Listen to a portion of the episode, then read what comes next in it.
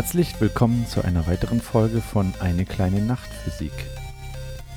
In diesem Podcast rede ich über Nobelpreise, über Physik-Nobelpreise, darüber, wie sie zustande gekommen sind, also wie die, wie der Forscher oder die Forscherin, der die den Nobelpreis bekommen hat, darauf gekommen sind, auf, auf die, auf die ähm, Erkenntnis, die dann zum Nobelpreis geführt hat, und aber auch darüber, das Ganze physikalisch zu erklären ist oder wie das physikalisch einzuordnen ist.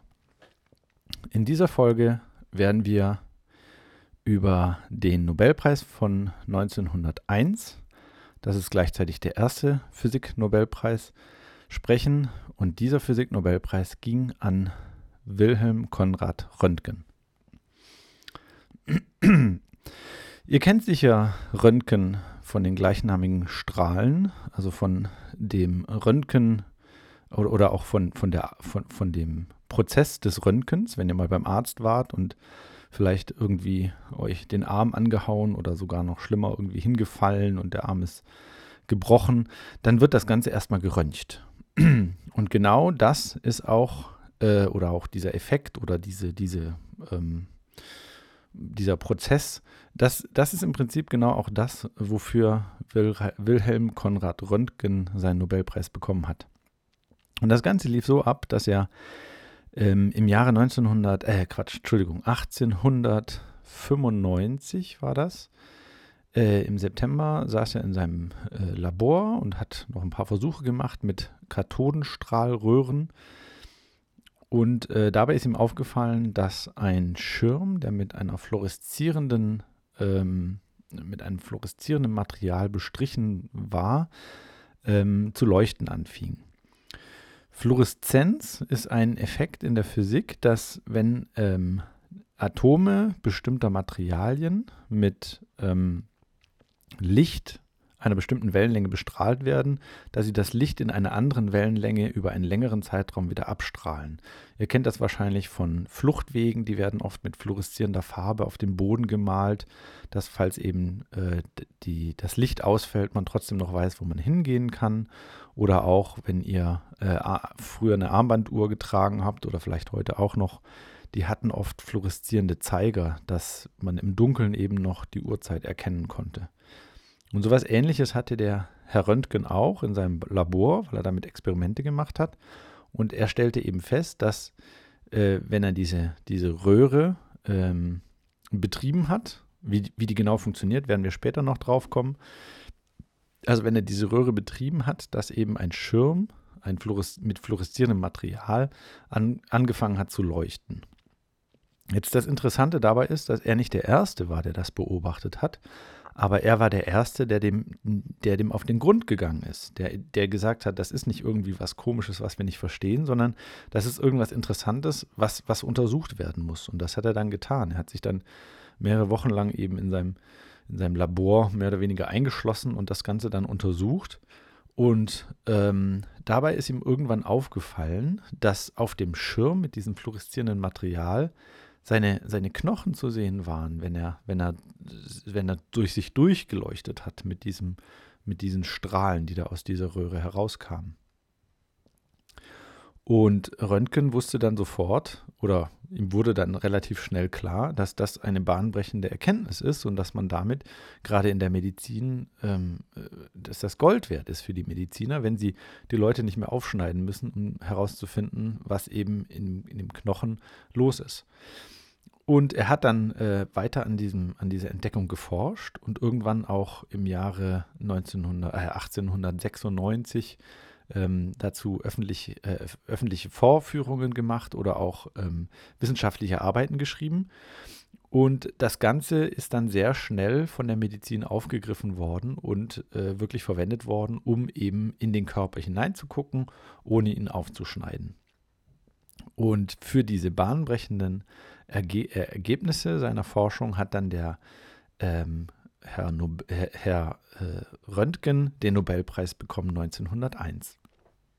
So was passiert eigentlich in einer solchen Röntgenröhre. Wenn ihr zum Arzt geht und bei euch zum Beispiel, sagen wir mal, die Hand ist kaputt, da habt ihr euch vielleicht einen Finger gebrochen oder sowas, dann wird erstmal eine Röntgenaufnahme davon gemacht. Und das funktioniert so, dass in einer solchen Röntgenröhre, also dort, wo eben die Röntgenstrahlen rauskommen, dort wird ähm, ein Elektron aus, einem, aus einer Glühkathode nennt man das, also aus einem, eigentlich so ähnlich wie früher die Glühbirnen, aus einem Draht, der sehr mit, mit, mit ähm, Strom durchflossen ist, äh, werden dadurch, dass der Draht, Draht erhitzt wird, werden Elektronen rausgelöst. Und diese Elektronen werden dann in einem starken elektrischen Feld beschleunigt und prallen dann mit einer hohen Geschwindigkeit auf die Anode. Und die Anode ist aus einem Material, was das die Elektronen sehr stark abbremst. Und nun ist es so, dass äh, beschleunigte Ladungen und eine Abbremsung ist im physikalischen Sinne eben auch eine Beschleunigung, ähm, dass beschleunigte Ladungen ähm, Energie abstrahlen. Energie in Form von Licht oder Lichtteilchen, Photonen. Ähm, und Röntgen ist demnach einfach nur Licht in einer bestimmten Wellenlänge. Also die Elektronen werden abgebremst und beim Abbremsen entsteht Licht, aber eben nicht Licht, was man sehen kann, sondern eben Röntgenlicht, also Röntgenstrahlen. Und diese Röntgenstrahlen können eben durch das Gewebe, was wir in der Hand haben, durch die Muskeln, durch die Haut und auch durch das Fettgewebe durchstrahlen. Und äh, äh, die, die, Knochen sind eben dichter und dadurch werden die Röntgenstrahlen äh, mehr, mehr gebrochen. Und deswegen sieht man eben auf dem Schirm dann eben dort, wo die Knochen waren, weniger, ähm, weniger Licht und dadurch äh, sieht man eben die Knochen und kann sie von dem, von dem Rest, von dem, von dem umgebenden Gewebe eben ähm, trennen und sehen, was in den Knochen los ist. Genau, ähm, und ähm, diese, diese Röntgenröhren, ähm, dadurch, dass eben diese Elektronen mit hoher Energie auf diese Anode aufschlagen, die müssen auch ständig gekühlt werden, sonst würden die überhitzen. Ähm, die, die Physikstudenten nutzen auch solche Röntgenröhren, um sich eben dieses Spektrum einer solchen Röntgenröhre, also welche Frequenzen und Energien an, an, Röntgenstrahlen aus dieser Röhre rauskommen, um sich das mal anzuschauen. Und dann sieht man eben sehr deutlich ein, so, ein, so ein Bremsspektrum. Das ist, das ist ein ganz charakteristisches Spektrum. Also wenn ihr einen Physikstudenten trefft, dann könnt ihr ihn äh, mal fragen, was ein Bremsspektrum ist und vielleicht kann er euch das sogar aufmalen.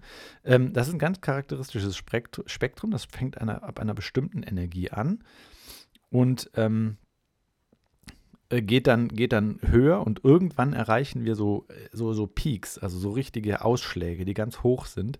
Und diese Ausschläge kommen daher, dass ab eben einer bestimmten Energie ähm, Elektronen aus den Atomen ähm, die in dem Bremsmaterial, in der Anode drin sind, herausgeschlagen werden und dann fallen von oben neue Elektronen wieder in diese, in diese, in diese entstehenden Lücken, fallen wieder rein und äh, dort wird eben auch Röntgenlicht ausgesendet.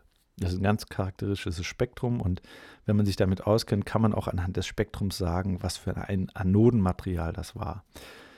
Äh, üblicherweise ist das Wolfram, glaube ich. Ähm, das liegt einfach, das hängt mit der Atomdichte oder mit, den, mit dem Atomkern zusammen, ähm, wie gut die Elektronen abgebremst werden. Und man möchte eben, wenn man Röntgenlicht erzeugt, am besten ein Material haben, das die Elektronen sehr gut abbremsen kann.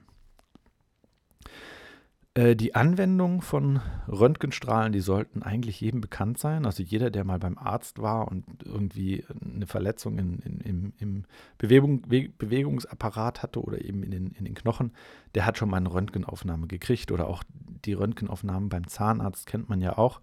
Und aus der heutigen Medizin ist das nicht mehr wegzudenken.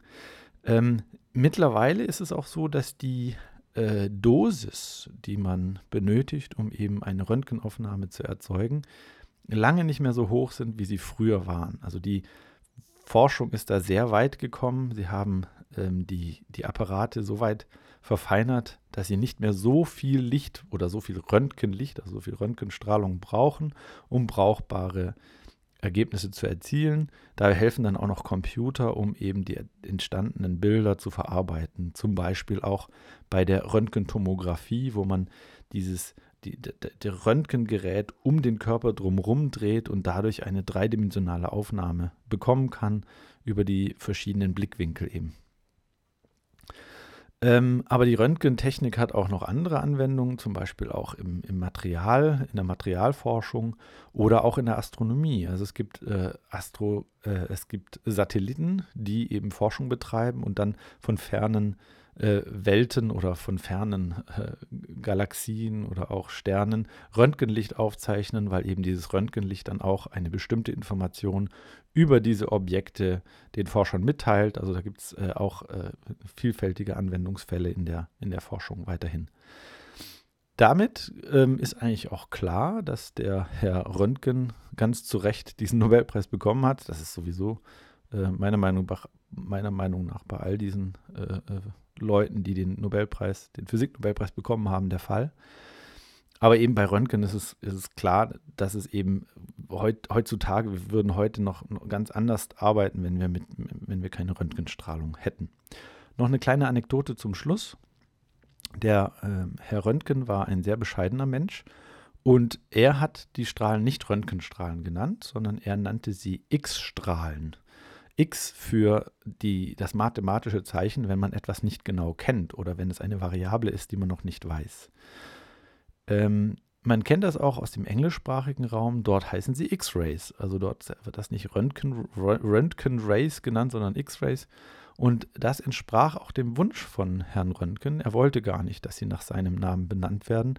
Diesen Vorschlag hat erst später ein Anatom gemacht, ähm, weil er eben so begeistert war von diesen von, von diesen neuen Möglichkeiten, den, den Menschen zu helfen. So, das war alles, was ich zum ersten äh, Physik-Nobelpreis erzählen wollte. Wenn es euch gefallen hat, dann erzählt doch weiter, erzählt diese, erzählt weiter, dass es eben diesen Podcast gibt, dass andere Leute damit auch davon auch profitieren können. Ähm, oder schreibt mir eine Rezension auf, äh, in, in iTunes oder eben unter Podcasts, wo ihr das auch hört. Ähm, und es gibt sogar eine Patreon-Seite. Ähm, die werde ich in den Shownotes verlinken. Und äh, wenn ihr so begeistert seid, dass ihr mir ein bisschen digitales ähm, äh, Trinkgeld in den Hut werfen wollt, könnt ihr das auch tun.